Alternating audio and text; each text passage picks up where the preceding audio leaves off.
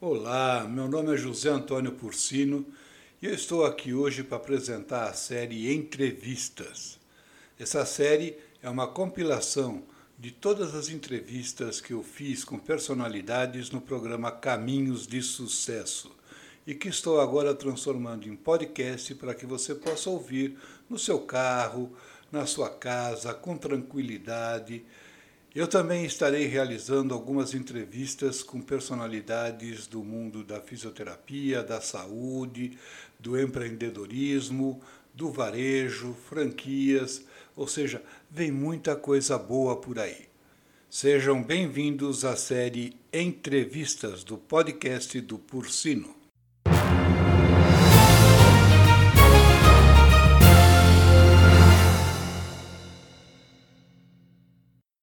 Olá, bom dia. Estamos começando mais um programa Caminhos de Sucesso e hoje nós estamos iniciando uma série de programas especiais dedicados à gestão e resultados no esporte. E como não poderia deixar de ser, escolhemos para dar início a esta série o futebol, esporte que move milhões de pessoas em nosso país e no mundo inteiro. Sem sombra de dúvidas, é o mais importante de todos. Para darmos início a esta série, convidamos uma profissional que foi uma das percursoras na aplicação da psicologia e dos conceitos de formação de equipes de alto desempenho nos clubes brasileiros. Ela é psicóloga, coach e palestrante, pós-graduada em marketing pela Escola Superior de Propaganda e Marketing. É mestre em psicologia no esporte, formada pela Universidade Autônoma de Madrid e pelo Comitê Olímpico Espanhol, especializada também em psicologia cognitiva. Trabalha com equipes de futebol e com a seleção brasileira desde 1993. Já realizou palestras, workshops e cursos para mais de 90 mil pessoas e é autora do livro Competência Emocional, pela editora Gente.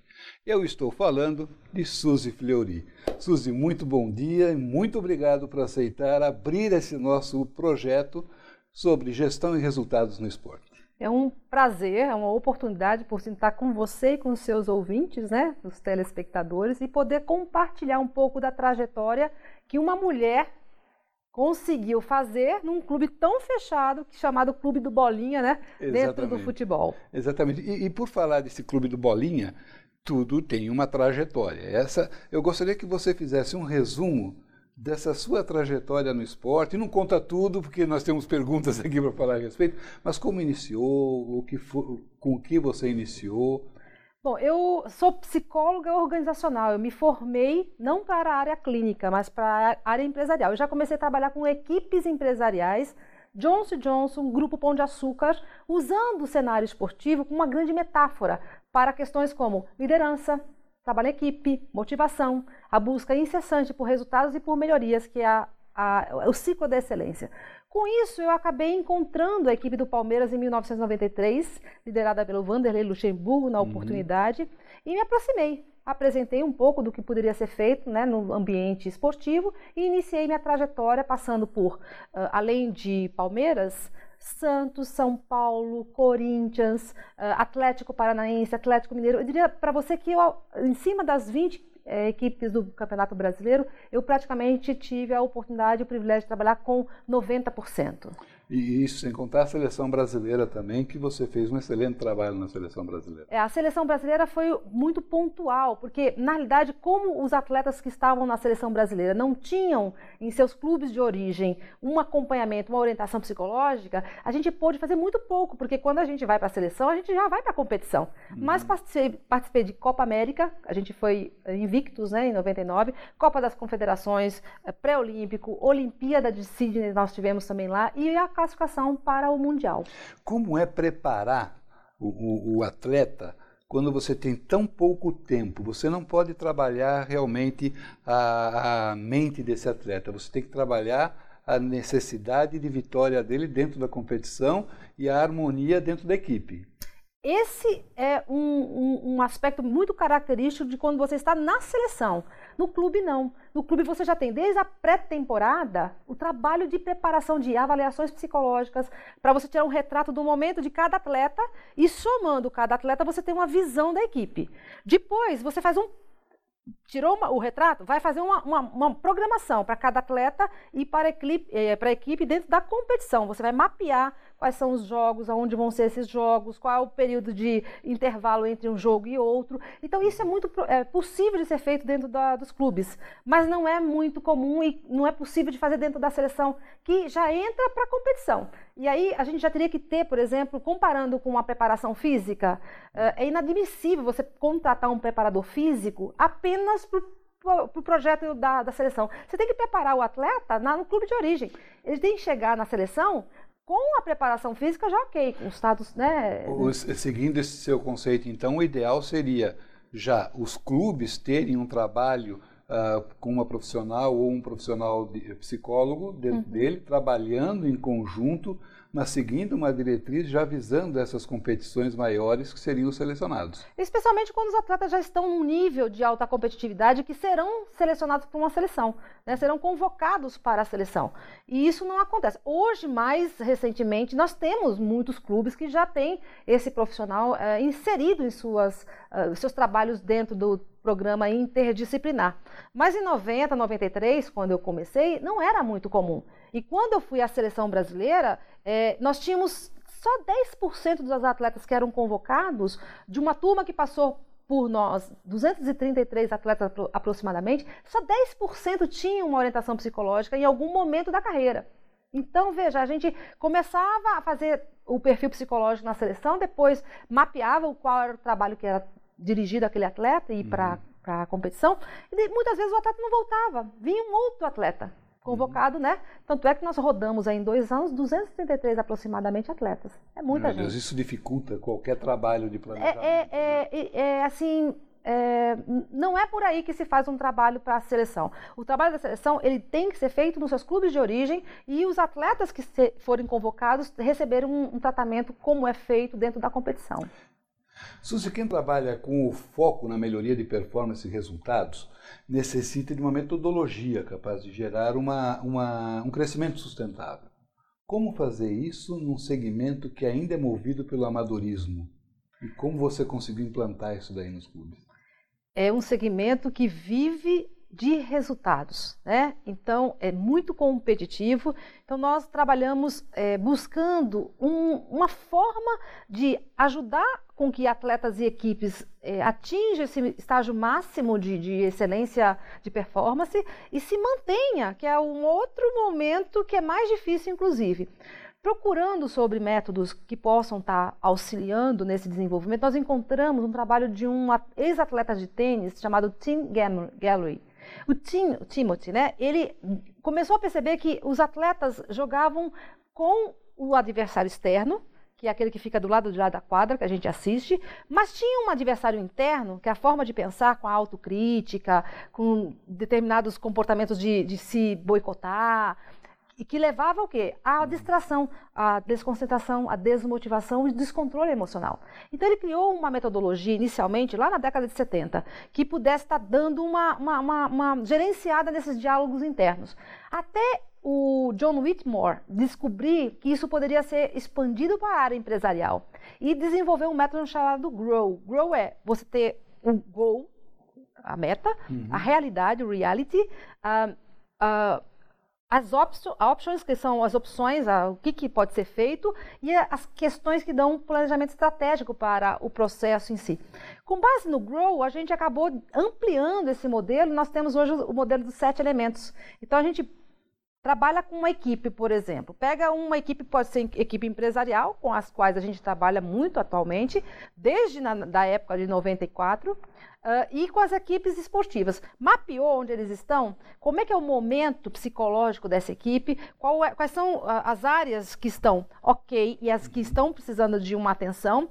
Uh, define ou identifica quais são os objetivos, que é o segundo passo, e vai montar a estratégia em cima dos recursos e das competências que já tem e dos recursos e competências que precisam ser desenvolvidas. Aí vamos para ação, ação é, estratégica e inteligente, todas as coisas que um atleta pode fazer que ajudam. Então, um atleta que dá uma cabeçada expulso é uma ação que não é estratégica, porque ele não está contribuindo para o propósito que ele tem, que é chegar a uma seleção, por exemplo. Até hoje a gente vê muitos atletas tomarem atitudes dentro do campo que não condiz para aquilo que eles treinaram a semana inteira. Uhum.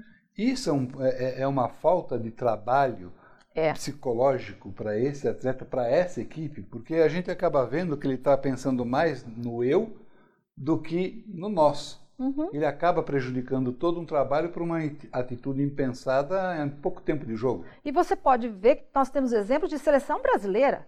Um atleta que é, tem uma, um histórico de vários cartões vermelhos, de clubes grandes e que são até atletas de seleção, é, ele, além de se prejudicar individualmente, porque nos sete elementos da, da, da excelência, é onde eu estou, a situação atual, onde eu quero chegar, o objetivo, a estratégia para chegar lá, as ações, é na ação que você muda o resultado. Então, tem que ser ações conscientes e estratégicas, leva a resultados, melhorias e aprendizagens. Então, qualquer que seja uma ação, cartão vermelho, esse atleta vai expulso, mas não é só desse jogo. Ele fica fora da próxima partida. E o treinador, ele vai ficar sem esse atleta, que muitas vezes é um atleta importante. É. E geralmente é em momentos muito uh, definitivos que isso ocorre, porque não é o estado emocional, ele não consegue é, segurar a raiva. Eles não conseguem trabalhar o estresse da competição? Será? Deveriam saber, mas não é o que a gente observa muitas vezes em alguns momentos das competições por determinados atletas que são reincidentes, né? Eles voltam a ter aquele comportamento de cartão vermelho. Mas isso não é só no futebol. Né? O ser humano, ele, o, o emocional dele quando você tem um momento que é muito importante na sua vida, quando você tem esse momento ligado à incerteza do resultado que você vai atingir, então você vai numa mesa de negociação ou numa venda importante. Se é importante e se você não tem muito seguro o resultado que você vai atingir, você está sob o efeito da tensão.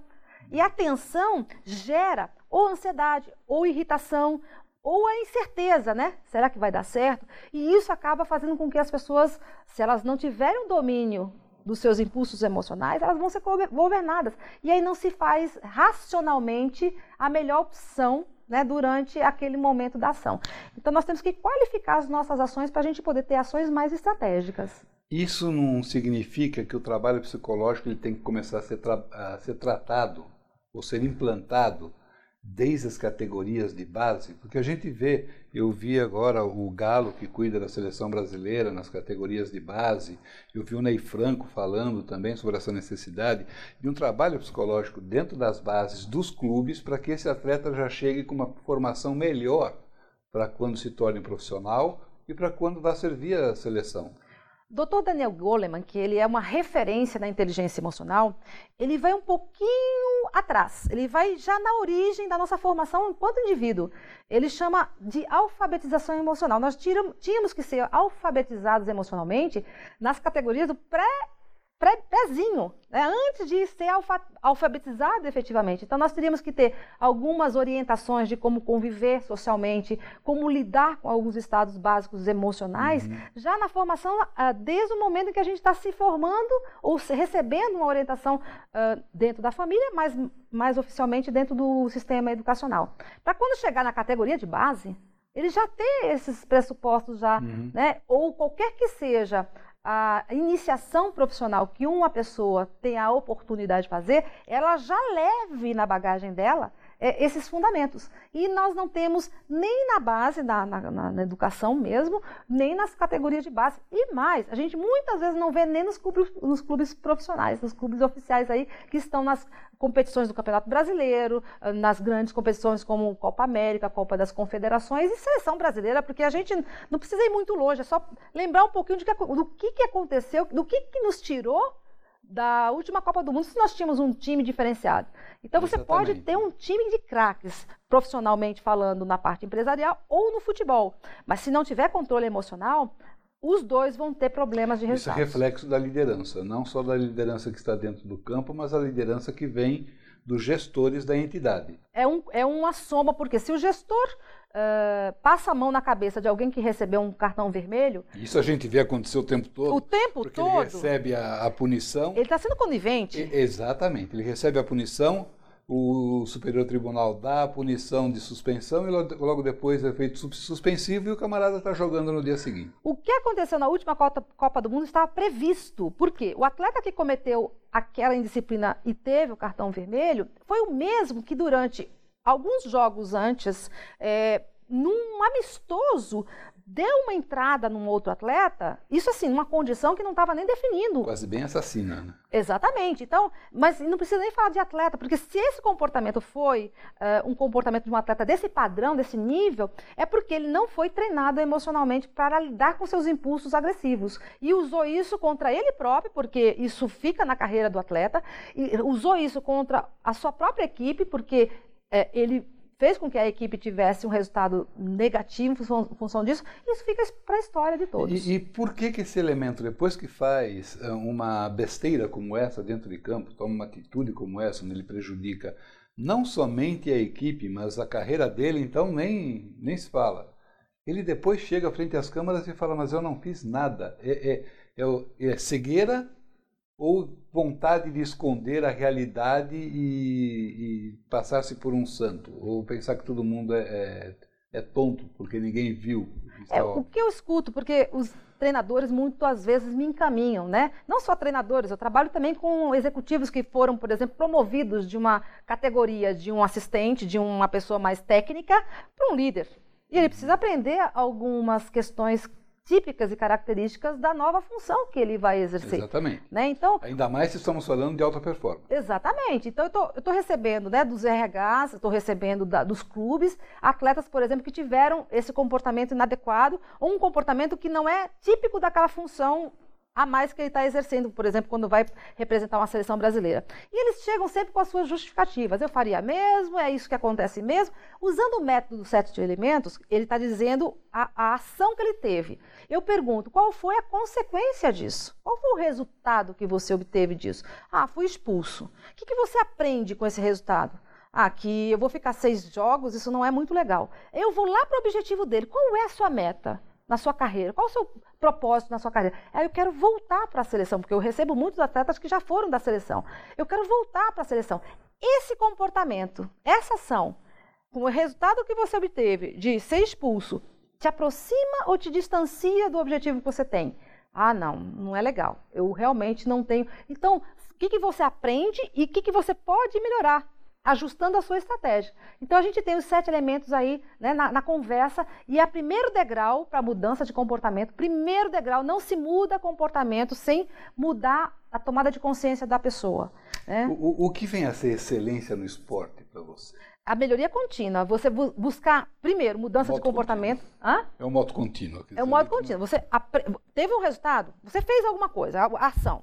Né? Então, primeiro é, a, é, o primeiro é onde eu estou, onde eu quero chegar e a estratégia. Vamos para ação. Ação leva a um resultado. Resultado leva a um aprendizado, até resultados favoráveis. O Michael Phelps ganhou oito medalhas de ouro numa Olimpíada. Ele foi para as drogas.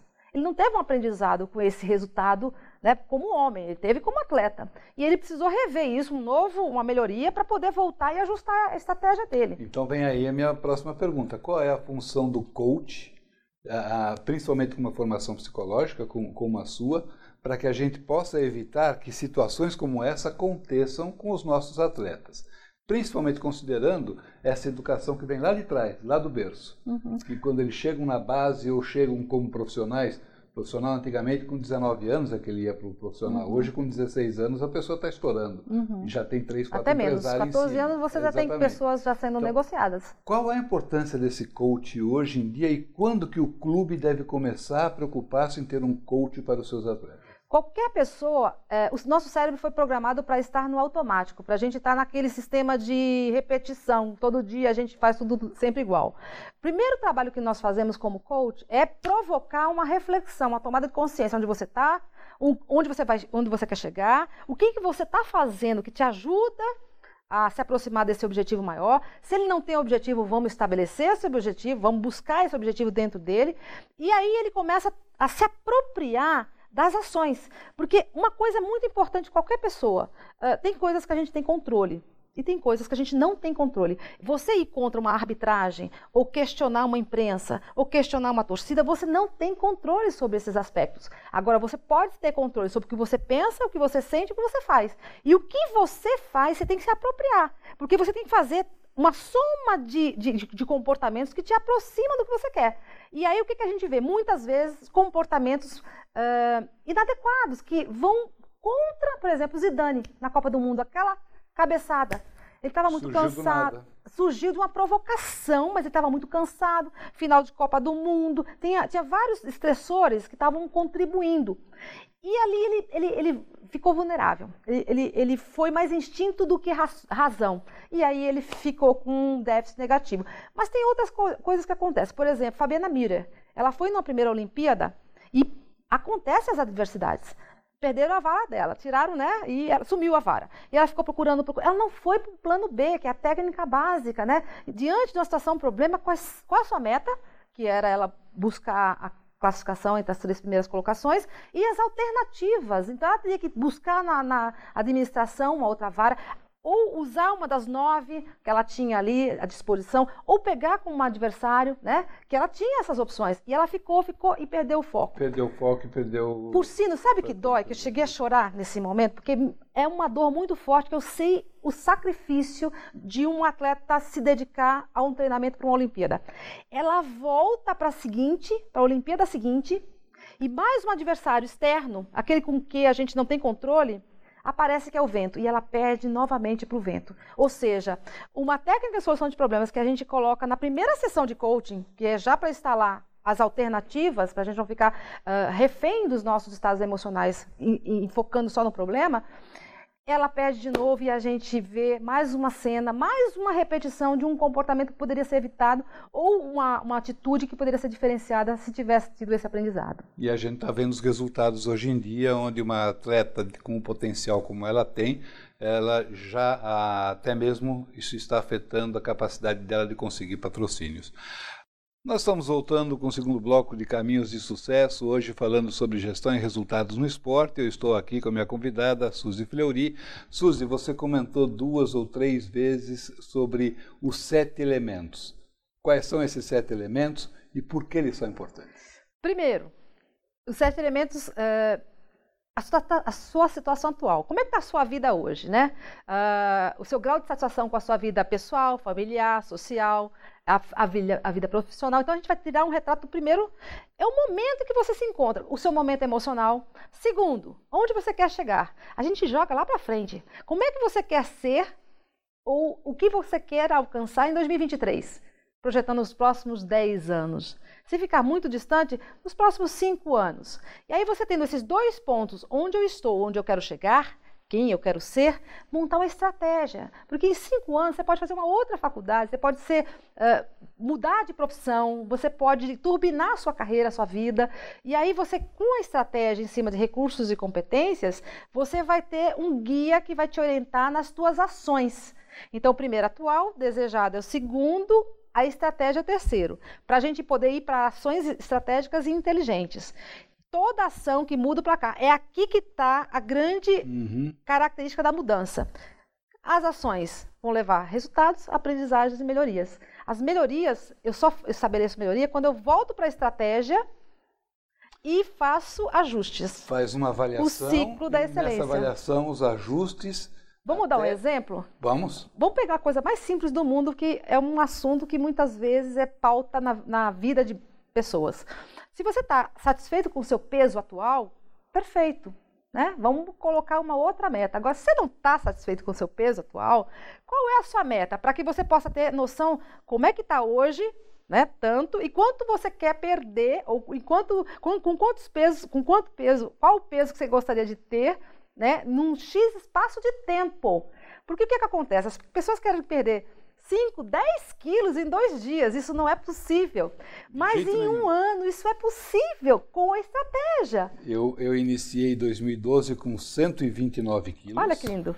E terminei 2012, graças à doutora Ângela, obrigado pela deixa, tinha que agradecer a ela, com 98. Por, então, veja, aí você usou uma estratégia nutricional, de orientação. Então, assim, na realidade, a gente pode mudar a vida da gente. Quem quer que a gente quer. A gente pode ser quem a gente quer, mas desde que a gente estabeleça um prazo. Aí você vai com um plano de ação, uh, no dia a dia, cada momento, cada agora, você faz escolhas e opções. Eu como uma fruta, eu como um chocolate. Né? Eu fico o tempo todo sentado ou vou para a esteira? Então, essas pequenas ações e escolhas do dia a dia levam a quê? Ao resultado esperado, que te aproxima do que você quer, ou um resultado não esperado. Qualquer que seja o resultado, te leva a aprendizagens tira né, alguma lição disso e te leva, te joga, porque a aprendizagem te leva para melhoria. O que, que você pode voltar na tua estratégia e fazer algum ajuste? Ah, hoje eu comi um chocolate, então eu vou para esteira um pouquinho mais. Você vai gerenciando escolhas e decisões, mas quem vai mudar o placar da sua vida é o que você faz. Portanto, e como você faz. Portanto, se você continuar fazendo do jeito que você sempre fez, o teu placar será o mesmo. Então, tem que mudar o que faz. Tem que sair do zero a zero, né? Tem que sair do que faz, Tem que fazer sair diferente. do que faz, fazer diferente. Eu gostaria que você comentasse um pouco sobre a importância do trabalho de Bill Campbell, sobre a importância do trabalho do coach. Você comentou um case para mim que eu gostaria que você comentasse para os meus seguidores também. Bom, uh, a revista Fortune, há algum tempo atrás, é, elegeu 22 pessoas importantes no cenário do business para perguntar qual o conselho que você recebeu que foi mais importante. E chegaram ao Eric é, Smith, que é o presidente da Google. E o Eric Smith falou assim: Eu recebi muitos conselhos, mas o que mais me marcou foi que eu deveria ter um coach. E ele até comentou: Puxa, quando me falaram que eu tinha que ter um coach, ah, será que eu tenho algum problema? Eu já sou um CEO né, respeitado, consagrado, consolidado. Ela falou, não, não, não, não é para isso. É para que você possa ver a vida de uma perspectiva diferente, porque o coach te ajuda a olhar sob ângulos que talvez você não tivesse a oportunidade na sua rotina do dia a dia. E ele falou que isso foi tão marcante, inclusive quem foi o coach eleito foi o Bill Campbell, que hoje se uhum. especializou no Vale dos Silícios. Ele fez trabalhos e faz parte, inclusive, da gestão do Google em função do trabalho que foi realizado. E tem até uma, uma frase emblemática do Eric Smith, que é o presidente da Google, que diz assim: um coach realmente ajuda. Então, essa, essa figura que tem um treinamento, nós fomos treinados para provocar reflexões e tomada de consciência e as pessoas se apropriarem mais da vida dela, das escolhas que elas fazem. Porque tem muita gente que pensa que o coach vai te dar o caminho para você realizar, te, te dando soluções. Não, Esse é o consultor. É, o coach ele vai te, te provocar reflexão. E fazer, por exemplo, eu vinha para cá e eu recebi um telefonema de um atleta do Vasco da Gama, conhecido, que ele está aí num momento de decisão porque ele tem uma proposta para ir para uma outra equipe. E ele estava em dúvida. Olha o furo de reportagem. É. Tenho que me segurar aqui agora. então, é, na realidade, ele estava em dúvida. Então, é, jamais nós temos a melhor opção para ele ou a melhor resposta, porque é, essa conta é dele. Qualquer que seja a decisão que ele tomar, ele vai ter que assumir essa decisão. Então, e ele tem muito mais informações dentro dele do que nós fomos, é, fomos capazes de, de, de, de vasculhar. Então, fizemos a técnica vantagens e desvantagens, né? Uhum. riscos e oportunidades, o que de melhor pode acontecer com você com essa opção, o que de pior pode acontecer, qual será a condição mais específica que poderá acontecer, ou seja, mais provável. E, e, São técnicas que a gente vai usando para reflexão. E o que você está falando, dando exemplo desse atleta, eu vi muito acontecer na minha vida profissional, morando no exterior mais de 19 anos, com executivos que sim, iam para o exterior para passar três anos não aguentavam ficar seis meses, exatamente porque não fizeram análise dos riscos, oportunidades e, implicações, e familiares, implicações familiares. Porque a gente, quando toma uma decisão, a, a primeira ideia que se tem é que só nós é que vamos ter alguns não, não. Quando você toma uma decisão, você vai envolver pessoas diretamente. Você vai envolver a família muitas vezes, numa, num impacto maior ou menor, mas vai. Vai envolver uh, filhos, família ou amigos, ou você vai ter um outro, é, uma outra é, característica de vida. Você tinha uma vida, por exemplo, eu peguei um, executivo que foi nos, nos procurou para fazer um programa, são 10 sessões, né? Que a gente implanta os sete elementos, e a meta dele era ter um plus financeiro né, ele praticamente dobrar financeiramente uh, o, a resposta é, financeira dele. E aí, quando a gente fez o trabalho, são 10 sessões, as três primeiras sessões em cima do número lá que estava sendo colocado como a meta, e aí as implicações dele poder fazer esse salto quântico.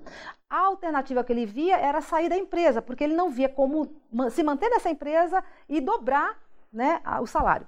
E quando ele colocou na, no papel os valores que definindo assim, a rotina de vida dele, ele mora numa cidade do interior, né, Salto, que é em São Paulo, ele leva a filha para a escola, ele volta, ele almoça em casa, ele fica com, o convívio familiar. Isso é muito importante.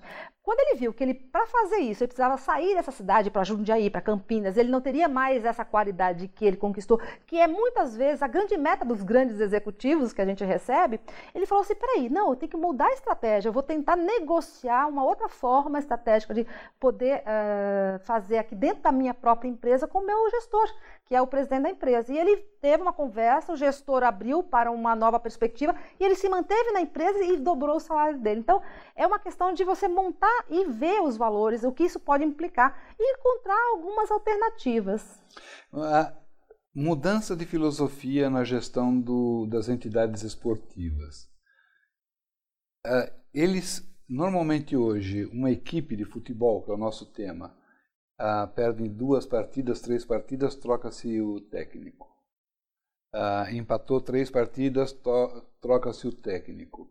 Isso é uma falha de gestão como, como mudar essa filosofia dentro da, do primeiro escalão do clube. É fácil? Não, é não, é fácil? Não. Porque eu acho que isso hoje ainda é gerido com amadorismo. Não é fácil. É, esse era um padrão é, geral que a gente via num, alguns anos atrás, que está mudando. Esse padrão já foi quebrado por algumas equipes que bancaram, por exemplo, o Tite né? O Tivit já passou por uma, uma situação de dificuldade grande, que bancaram o próprio é, treinador do Palmeiras e que hoje estão servindo de referência. Então, não, não vai resolver o problema com a mudança, muitas vezes, de treinador. Até se cria um novo problema, porque o mercado não é um mercado que tenha uma opção tão grande, né? No cardápio aí de é, e, e profissionais eu, preparados para esse Eu acho que até entra um pouquinho numa questão da, das próprias uh, profissões. O, o, próprio técnico, mesmo ele estando desempregado e o outro está passando por problema, ele quase que se coloca na mídia para se oferecer para ocupar um cargo. Não existe uma um, um, respeito por aquele que ainda está trabalhando, o outro já está se oferecendo.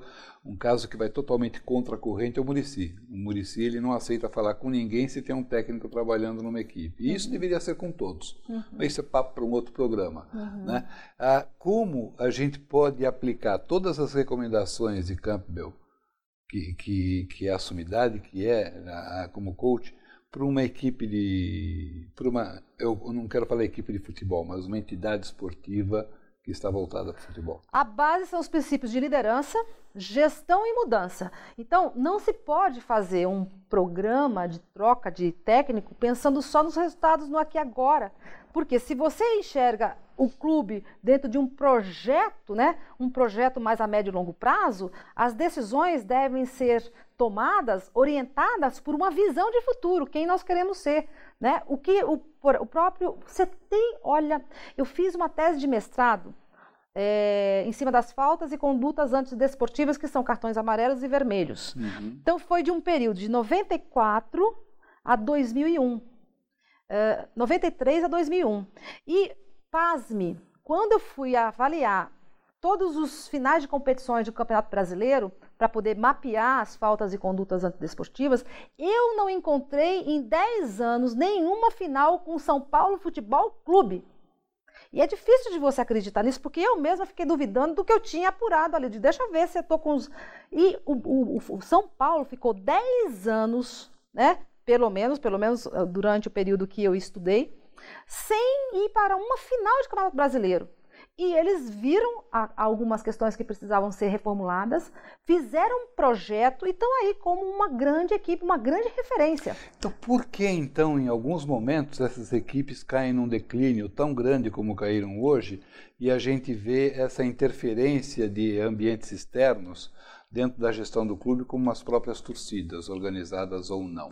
Então você já está matando a charada para começar, para começo de conversa.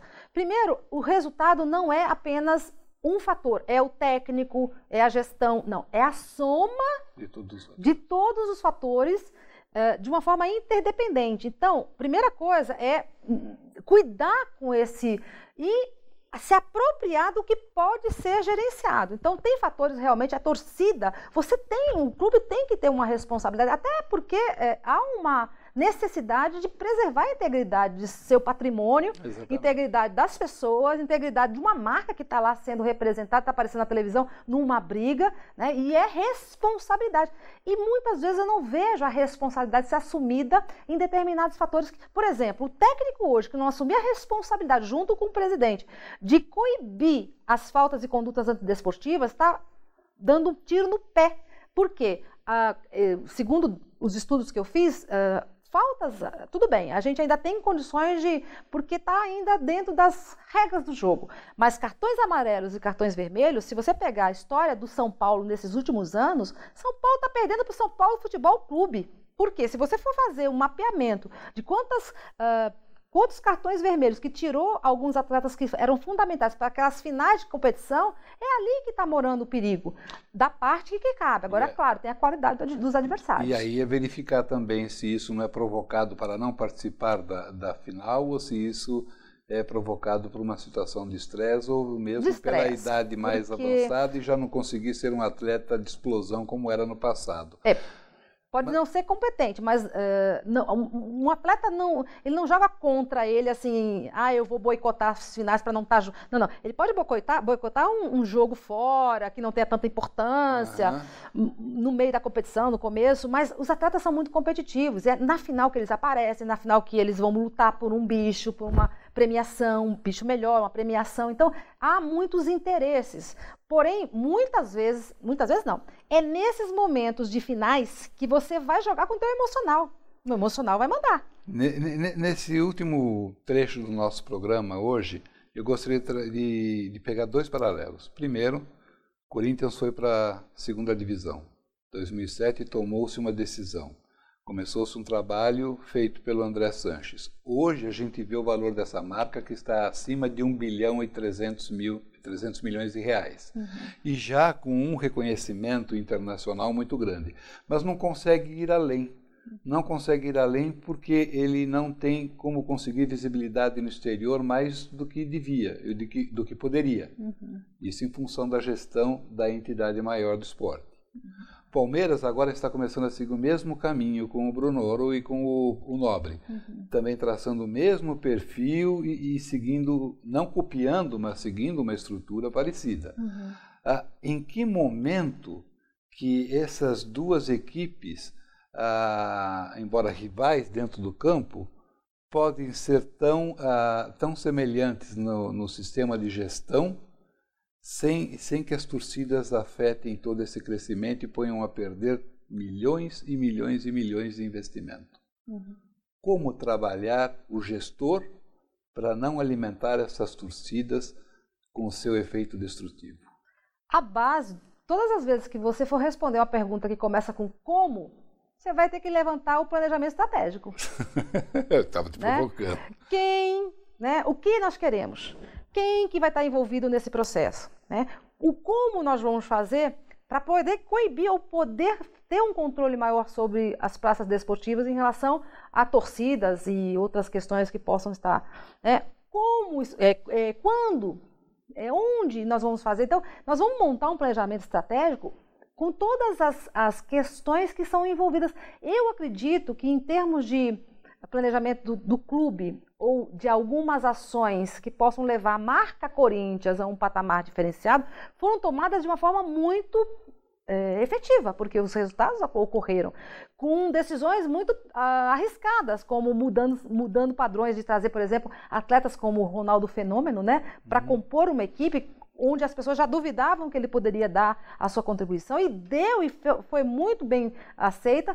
Inclusive, a gente pode incluir nessa nossa conversa o Santos Futebol Clube, que manteve o Neymar durante um período durante maior. Durante um grande período, né? exatamente. Né? Isso é planejamento estratégico, é uma visão de futuro, é definir, aprendendo com o passado o que funcionou, o que não funcionou, que a gente não, não pode, não deveria mais estar repetindo, é, se comprometendo com o processo e não com o momento. O que acontece ainda é que as pessoas se envolvem emocionalmente com as decisões em relação ao momento. Não gostei daquela, daquele comportamento do treinador, vamos trocar o treinador. Isso não é uma não é uma decisão de um gestor, é uma decisão que implica num, num, num custo para o programa que está sendo estabelecido, o projeto que está sendo estabelecido. Então, veja quantas lições e emoções o esporte pode nos, pode oferecer, nos oferecer, né? Na, tanto na vida profissional, na vida pessoal, como para as grandes empresas no seu mundo corporativo. Suzy, infelizmente o nosso tempo está terminando. Eu adoraria ficar aqui mais duas horas conversando com você, mas eu gostaria que você deixasse uma mensagem para os executivos do esporte e para os executivos também no mundo corporativo que segue o meu programa sobre o que fazer para poder uh, levar as suas equipes de alta performance ao sucesso desejado. Compreendam como funciona o ser humano. O ser humano é a grande mola propulsora de tudo isso. Então, não basta apenas ter o planejamento estratégico, tem que ter uma, um conhecimento da inteligência, de como você potencializar, provocar o ser humano para que ele é, tenha a motivação suficiente, a motivação é dele, é o motivo para ele estar tá engajado naquilo, para que ele possa buscar o melhor dele. E isso é aprender como o cérebro funciona, como as emoções muitas vezes ficam refém, nossos, nossos estados emocionais, muitas vezes é refém da forma da gente pensar, não dos fatores que nos, nos acontecem do lado de fora, né, externos. São uh, formas de pensar que levam a emoções e esse conhecimento hoje está disponível, não é só do psicólogo. A gente tem as pesquisas que nos oferecem todo esse material de fundamentação que nos faz nos posicionar um pouco melhor diante de seres humanos no plano individual, que já é uma, um grande desafio, e o maior de todos, no plano fazer com que todos trabalhem numa mesma direção. Suzy, eu fiquei muito feliz de poder ter você aqui na abertura desse, dessa série de programas voltados à gestão do esporte, no meu programa Caminhos de Sucesso. E já fica de antemão convidado a participar de outros programas também, falando um pouco mais das suas atividades, da academia. Qual que é o seu site? Se alguém quiser ah, saber mais sobre a Suzy, ver os seus trabalhos, o que você faz, contratar a Suzy Fleury, qual é o seu site? Deixa aqui. Olha, nós temos academiaemocional.com.br ou susifleury.com.br, inclusive com alguns artigos que falam um pouco do jogo dos negócios, que a gente distribui um pouco mais as informações de como esse, esses negócios estão dentro de um, um jogo muito in, intenso e de muita alta competitividade. Já fica aí um tema para o próximo programa nosso, trazendo a Suzy aqui, falando sobre o jogo dos negócios. Eu agradeço a atenção de vocês, muito obrigado, Suzy, Obrigada. mais uma vez pela presença. Eu espero vocês no nosso próximo programa Caminhos de Sucesso, falando sobre gestão e resultados no esporte.